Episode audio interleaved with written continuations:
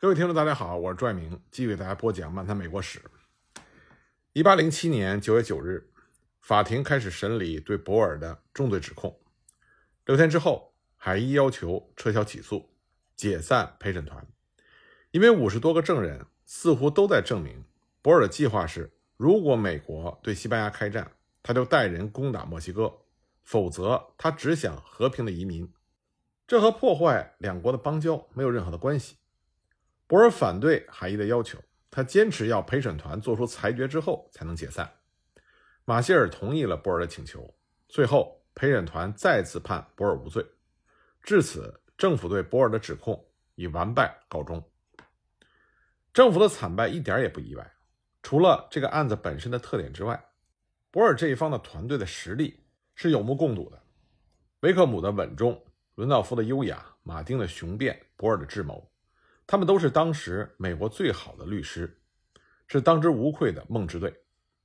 他们就死咬住两点：叛国的定义和政治迫害。这深深地打动了马歇尔，因为这也是马歇尔的忧虑。当然，马歇尔他不是一般的法官，他的权威决定性的影响了这个案件的结果。政府这边连上诉的念头都没有起过。他们知道，即使到了最高法院，还是落在了马歇尔的手里，根本没有意义。法庭内外对博尔叛国案的反应异常的激烈。当博尔走出法院的时候，很多人向他欢呼，他们在庆祝人权的胜利，但更多的还是愤怒。报纸的宣传早已让人认定了博尔有罪，法院这是袒护国家的敌人。在巴尔的摩的抗议集会上。马歇尔的肖像被做成了纸人吊起来烧。共和党的报纸纷纷谴责马歇尔，说他为党争放弃了原则，与人民为敌。马歇尔身心俱疲，案子一结束，他就带着妻子去乡下度假去了。不过，马歇尔也是个豁达之人，他对这个事情并不是很放在心上，但他必定对他的朋友说过，这是他一生中感到最不愉快的案件。博尔的行为让人无法相信他是无辜的，但也无法证明他是有罪的。在无罪推定的前提之下，博尔不需要证明自己无辜，但是政府必须证明他有罪。当政府无法做到这一点的时候，这个案子的结果就注定了。我们只能猜测他有叛国的意图，但是意图并不是罪过，言论也不是罪过，只有行动才是罪过。这就是美国宪法的定义。也是马歇尔的理由。那么，这是否有失公平呢？的确有失公平，但是在个人和政府的关系中，我们没有办法维持绝对的公平。到底是偏袒政府还是偏袒个人？这其实是一个并不难想的问题。这就好比天平的两端，它的重量完全不一样，一边对另外一边有一个压倒性的优势。这样，在你寻找平衡点的时候，你要尽量的偏向于弱势的一方，这样你才不会偏离平衡过远。在寻找平衡的过程中，你向强势一方多偏离一寸所带来的风险，要远远大于你向弱势一方偏离一寸所带来的风险。就这个案子来说，马歇尔是不是有失公平，也可能是，但是他的做法维护和保持了广义的长期的公平。那么，在马伯里诉麦迪逊案和博尔案中，马歇尔极为狭隘地解释了宪法，他让叛国成为了最难被证明的罪。从此，总统、国会和任何的政府机构休想用叛国罪去迫害他们的政敌或者是普通公民。就为这个，美国人应该永远的感谢马歇尔。我们每个个人都无法想象，当你成为国家的敌人的时候，会有多么可怕的事情。会发生在你和你的家人身上。那个时候，你所面临的只有绝望。当后世回头再看这个案子的时候，博尔是否有罪已经不重要，重要的是政府能否为了正义的目的不择手段，法治能否最大限度的保护公民，这才是这个案子留给世人的启示。也许当时的马歇尔并没有想太多，也许他不知道这一个又一个的案例。对后世意味着什么？但正是他在长达三十四年中积累的五百一十九份判词和对一千多个案子的审理，定义了美国的司法制度，也揭示了法治的真正追求。也不能说杰斐逊对博尔的穷追猛打完全是出于私利或者是政治迫害，他和马歇尔的矛盾主要来自于对政府的理解不同。他们都宣誓效忠宪法，杰斐逊在捍卫我们人民，马歇尔在捍卫宪法的本身。杰斐逊他不是魔鬼，马歇尔他也不是天使，他们都在为正义而战，也都在为权力而战。杰斐逊认为政府是人民的政府。人民至高无上，马歇尔认为政府是法的政府，宪法至高无上。杰斐逊想让法官变成民选官员，为人民负责。马歇尔认为民意不是真理，只有司法独立才能够保护自由。他们的分歧和争斗诠释了三权分立，也让新大陆真正领略了制约与平衡的真谛。当海伊告诉总统陪审团判博尔无罪。杰斐逊说：“你说的不对，不是陪审团判博尔无罪，是马歇尔判他无罪。陪审团被马歇尔绑架了。他让海伊把一百四十个证人的证词全部整理好，交给了国会。既然法院不能够伸张正义，我就要让国会伸张正义，让人民伸张正义。”在给国会的信中，杰斐逊写道：“你们应该能看到问题到底出在证据上、法律上、对法律的管理上。”还是别的方面，立法权应该能够修补这个缺陷。杰斐逊的话说的非常直白，他要求国会做两件事情：一个是修宪，废除司法独立；第二个就是弹劾马歇尔。作为《独立宣言》的作者，杰斐逊似乎忘了他曾经向全世界宣告的人权和自由。为了他自己的政治目标，他可以不择手段，而几乎从来不谈人权。只关心保护私有财产的马歇尔，反倒成了人权的守护者。这就是美国非常奇特的一种现象。尽管杰斐逊的意思非常清楚，但是国会根本就没理他。不是议员们不想理，而是因为他们太忙了。一八零七年，为了博尔叛国的案子，杰斐逊在和马歇尔死掐。可是这个时候的国会却更加的乱。为什么呢？是因为大家又恨又怕的英国。具体说是英国皇家海军。一八零七年六月二十二日，在距离弗吉尼亚海域不远的地方，英国军舰“豹号”拦阻了美国海军“切萨皮克号”，要求登船搜寻逃兵。美国的舰长自然是拒绝合作，“豹号”就向“切萨皮克号”开炮，打死了三人，伤了十八人。无奈之下，“齐萨皮克号”投降。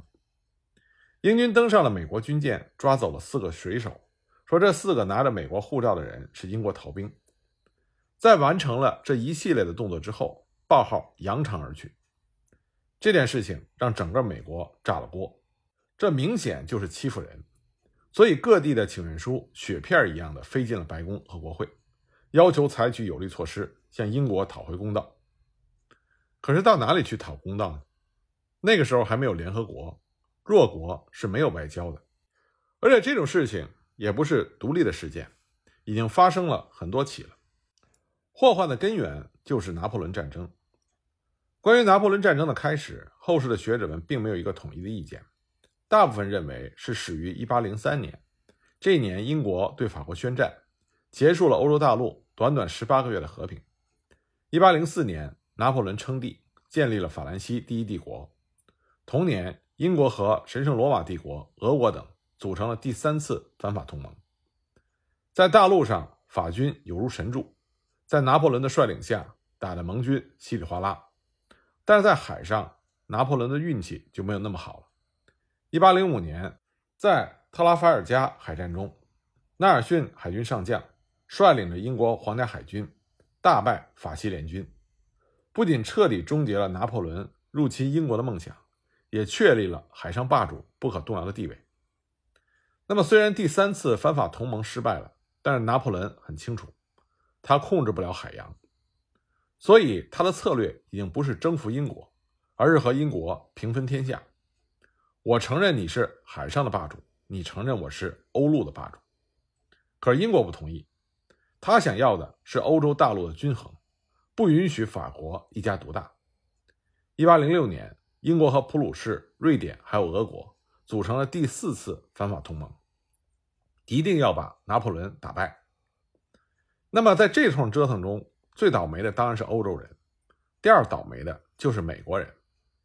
英国军舰封锁了欧洲的主要港口，法国军队封锁了欧洲大陆的主要贸易通道。那么，对于只想埋头挣钱发展的美国来说，厄运开始了。从华盛顿开始，中立就是美国严格奉行的外交政策。那么问题就来了：英国认为中立是不能跟法国做生意。法国认为中立是不能跟英国做生意，美国认为中立是可以跟全世界做生意。结果就是，英国和法国都认为美国违反了中立立场，美国认为英国和法国都侵犯了中立国的权利。英法的理由很简单：我不能让中立国打着中立的旗号资助我的敌人。美国的理由也很简单：自由船运自由货，你凭什么要管？在这种根本说不通的情况下，只有一种东西说话算数，那就是硬实力。一八零三年、一八一二年间，英法争先恐后的在海上劫持中立船的商船，特别是美国商船。法国劫了五百多艘，英国效率更高，劫了九百多艘。打仗大家都需要钱，生意不好做就能靠抢。劫财这倒不是最让美国人生气的。最让他们不能忍的是，不仅劫财，还劫人。于是就有了我们之前所说的那一幕：劫人的事情主要是英国干，因为英国维护的是海上霸主地位，所以他需要水手。一八零七年，皇家海军一共是九百多艘船，需要十三四万名水手。英国本土的人能上船的都上船，殖民地也征了不少，但还是不够。海军和陆军不一样。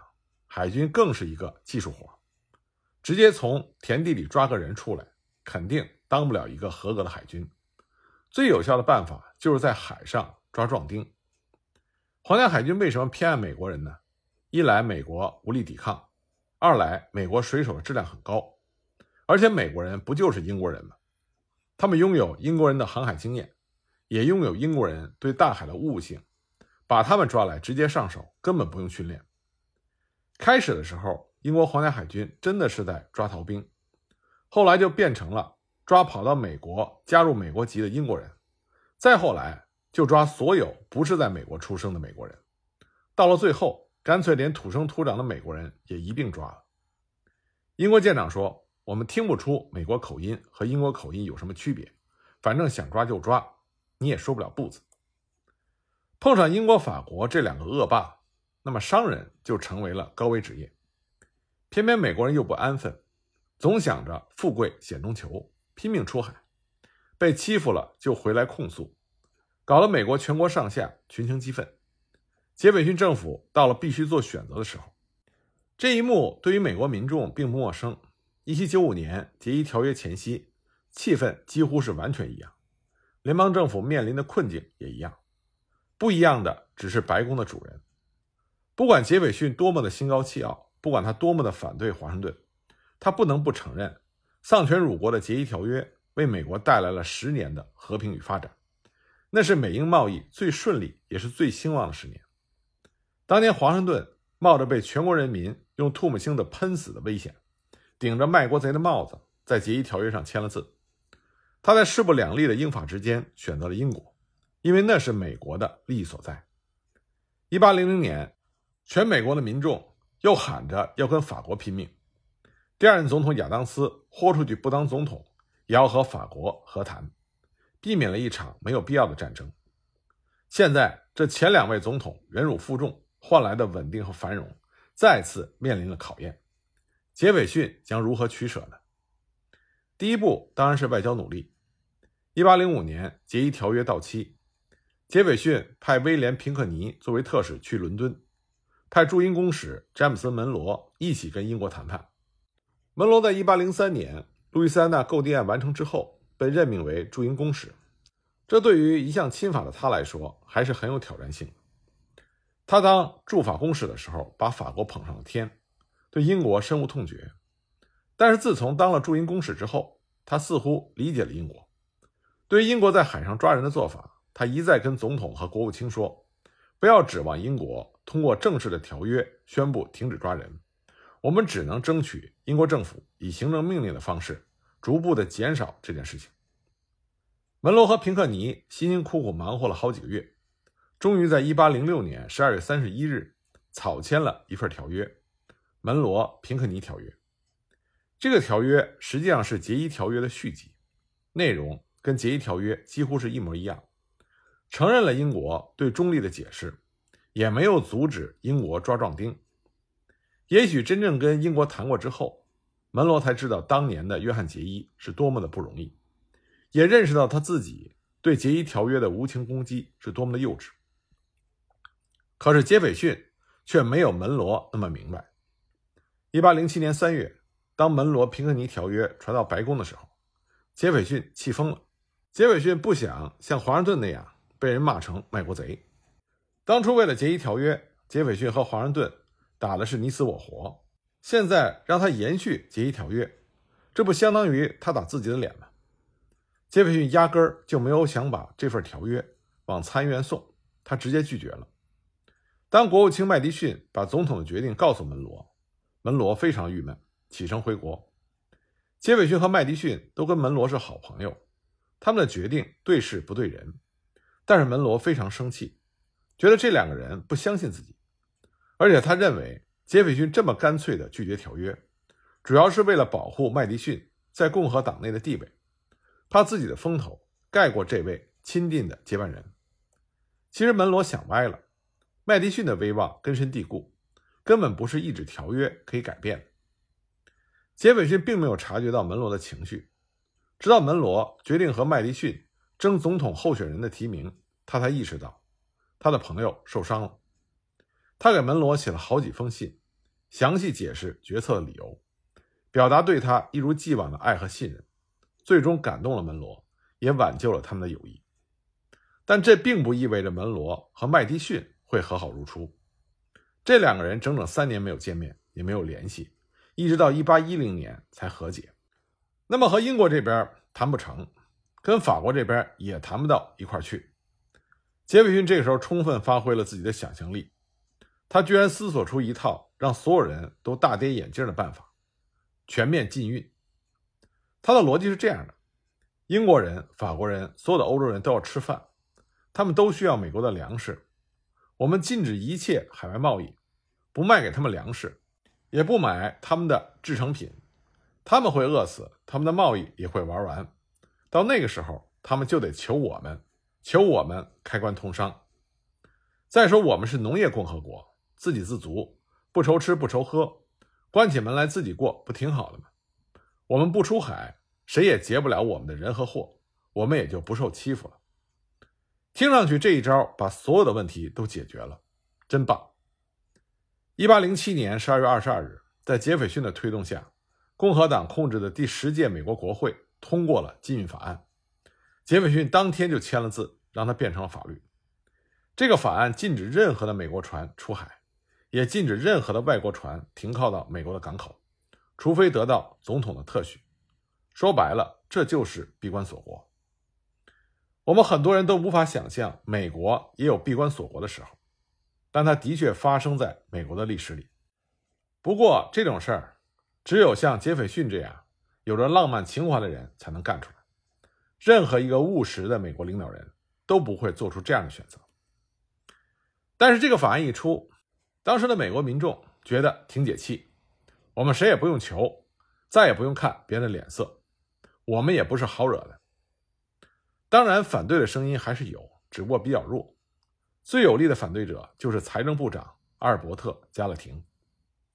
谁管钱，谁才能看出在这个决定背后可怕的副作用。加勒廷是杰斐逊政府中唯一懂经济的人，在财政金融方面，只有他可以和汉密尔顿进行有效的辩论。加勒廷一向非常忠诚的在执行着杰斐逊的财政政策，但是这个禁运法案实在是太离谱了，他不能不提醒总统。他说：“第一，透过经济制裁迫使英法就范的想法没有根据，弱国制裁强国等于自杀。第二，联邦政府通过立法强行禁止自由贸易，破坏了自由经济的秩序，经济行为是私人行为，政府管经济不可能管得好。第三，最重要的是你根本管不住，因为行政成本太高了。人的本心是逐利的，你不让他们光明正大的做生意，他们就会走私。这个时候你管不管？管必须投入更多的执法力量，那么你就要花更多的钱。不管法律无效，政府的威信扫地。更何况这个法律对各州的经济的打击是致命的。加勒廷说的非常有道理，可是杰斐逊一句都没有听进去。为什么杰斐逊永远比不上华盛顿？因为华盛顿不懂的时候，他会听专家的；杰斐逊不懂的时候，他只听自己的。那么事态的发展将会证明杰斐逊的决定是非常错误的。关于这个，我们下一集再继续给大家讲。